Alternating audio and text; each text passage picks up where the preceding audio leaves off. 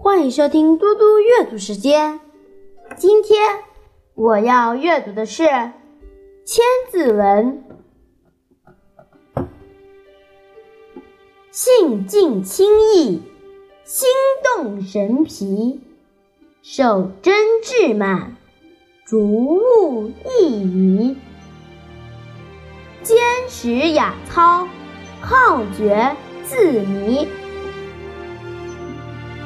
保持内心清净平定，情绪就会安逸舒适；心为外物所动，精神就会疲惫困倦。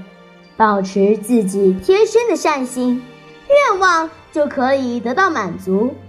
追求物欲享受，善心就会转移改变。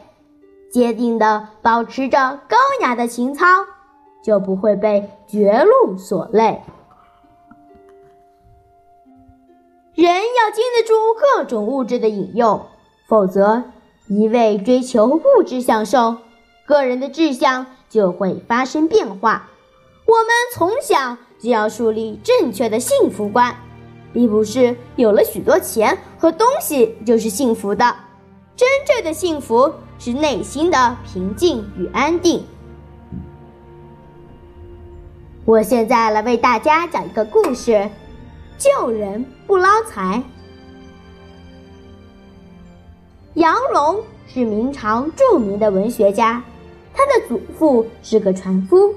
有一年，杨荣的家乡发生了洪灾，洪水冲毁了房屋，河里满是溺水的人和冲下来的财物。